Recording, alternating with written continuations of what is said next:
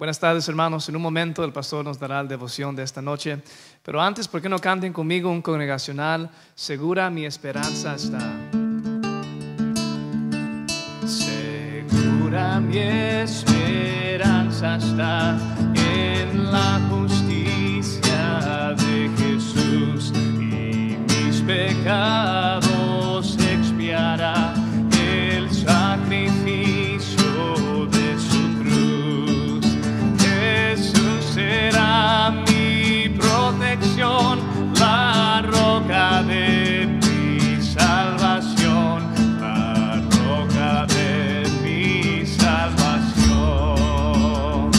La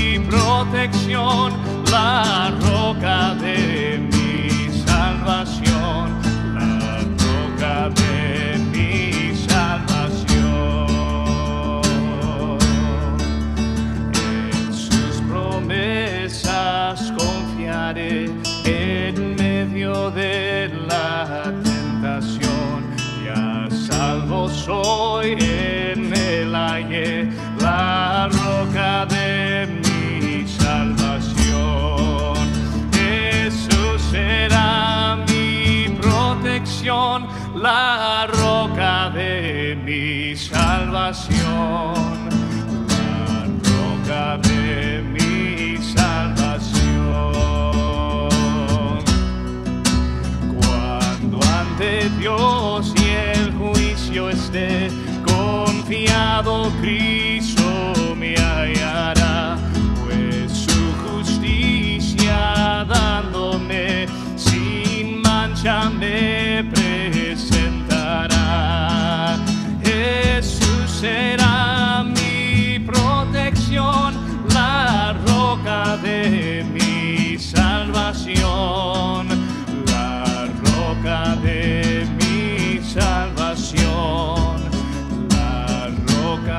De mi salvación.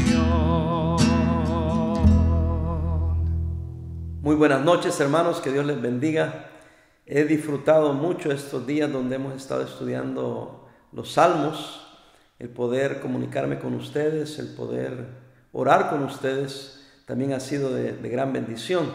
También he oído testimonios de familias que se reúnen juntos para escuchar el devocional y después eh, se quedan para orar ustedes por sus peticiones personales o para leer un poquito más de la Biblia y de esa manera fomentar el altar familiar.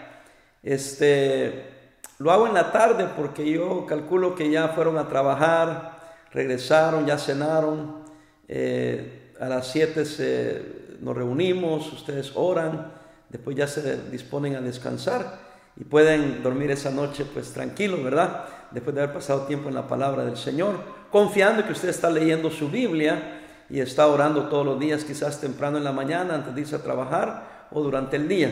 Así es que que Dios me les bendiga, hermanos.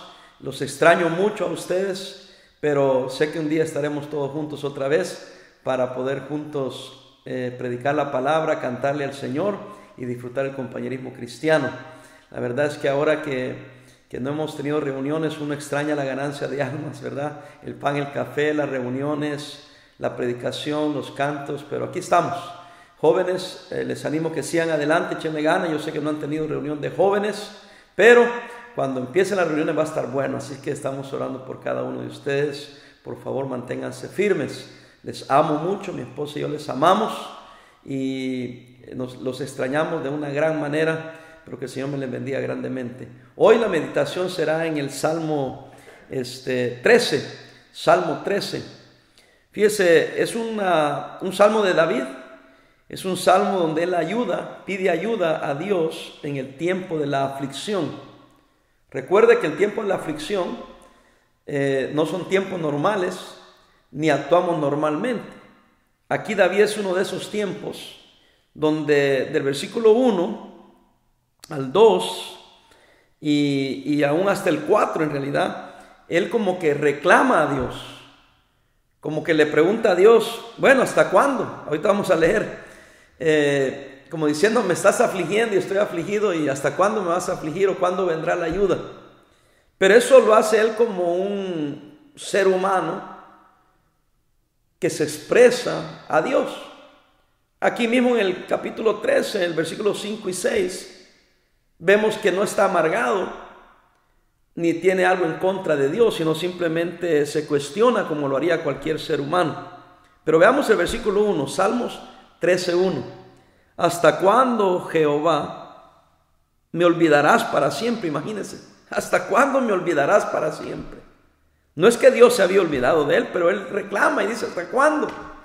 Parece que una eternidad que no te acuerdas de mí. ¿Hasta cuándo esconderás tu rostro de mí? Imagínese, es como que Dios se andaba escondiendo de él.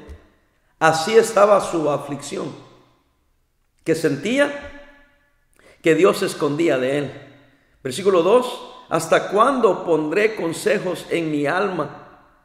Ahí es bien importante porque él dice, estoy maquinando en mi mente, en mi alma y poniendo yo mismo consejos como eh, dudando, buscando respuesta. Mi alma no tiene descanso. Después dice, con tristezas en mi corazón cada día. Cada día tristeza en mi corazón. Porque estaba afligido. Quizás no había pasado mucho tiempo, pero se le hacía una eternidad. ¿Por qué? Porque estaba afligido. Y hermanos, cuando estamos en medio de pruebas, se siente una eternidad. Se siente que a nadie le importa. Se siente que a Dios no le importa. Pero yo estoy aquí para decirle, y aquí vamos a ver un momento que a Dios sí le importa. Pero usted en su aflicción piensa que ni a Dios le importa. Por eso él dice que él le hablaba y, aconsejaba a su propia alma. Y después pregunta en el versículo 2 al final, ¿hasta cuándo será enaltecido mi enemigo sobre mí. Ahí ah, entra en algo bien peligroso. Miraba su angustia, preguntaba a Dios hasta cuándo. Y después miraba que los otros prosperaban.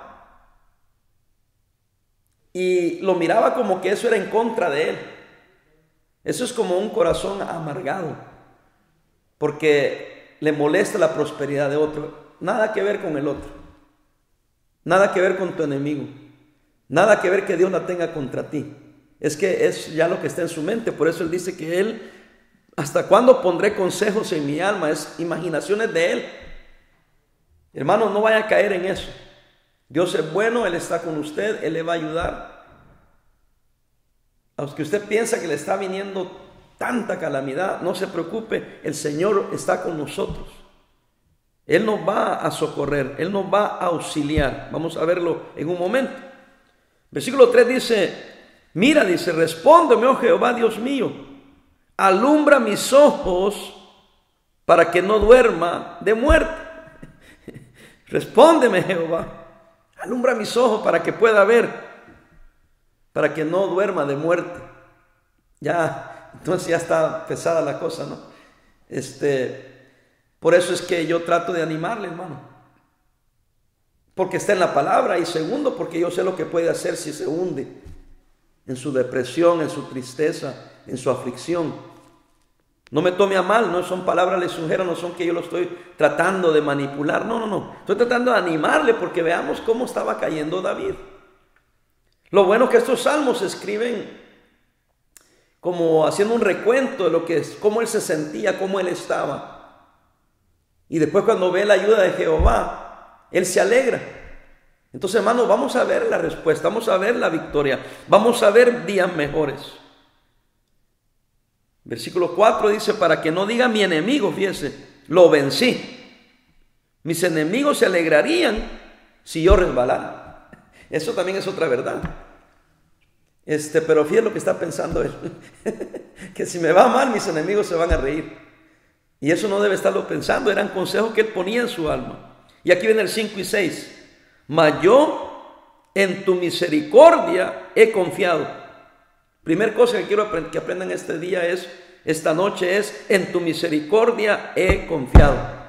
Confía en la misericordia de Dios, confía en la gracia de Dios, Confíe en el favor de Dios. Confíe en que Dios está con usted. No importa lo que su mente o su alma le aconseje. Confíe. Después dice, mi corazón se alegrará en tu salvación. Ahí la palabra salvación no es la salvación del alma, como decimos, soy salvo. No, no. Dice que mi corazón se alegrará en tu auxilio, en tu pronto auxilio. En eso se alegra el corazón. No somos masoquistas. Sabemos la aflicción, sabemos la dificultad, pero confiamos en la misericordia del Señor y también nos alegramos que vendrá el auxilio de lo alto. Y el versículo 6, cantaré a Jehová, cantaré a Jehová. Un corazón alegre, un corazón confiado, le canta al Señor. Y números, el versículo 6 al final dice, porque me ha hecho bien. ¿Quién te ha hecho bien? Jehová. Por eso hay un cántico nuevo Confiemos en la misericordia, alegremos, alegrémonos en su auxilio y cantaré, cantémosle a Él, porque Él nos ha hecho bien. Que Dios me les bendiga, hermanos, ha sido un placer. Vamos a orar para despedirnos y usted pida sus propias peticiones ahí en su casa. Los que nos están viendo de otro lugar, que Dios me les bendiga también. Y hermanos de nuestra iglesia, adelante. Nos vemos el jueves para el servicio a las siete y media. Que Dios les bendiga. Oremos, Padre, bendice la enseñanza de hoy. Te pido que mitigue la necesidad de cada hermano y hermana en este lugar. Bendice a cada uno que me está viendo, estoy oyendo mi voz. Derrama de tus bendiciones, tu protección. Guárdalos del mal. Te lo pido todo en el nombre precioso de Cristo Jesús. Amén. Que Dios les bendiga.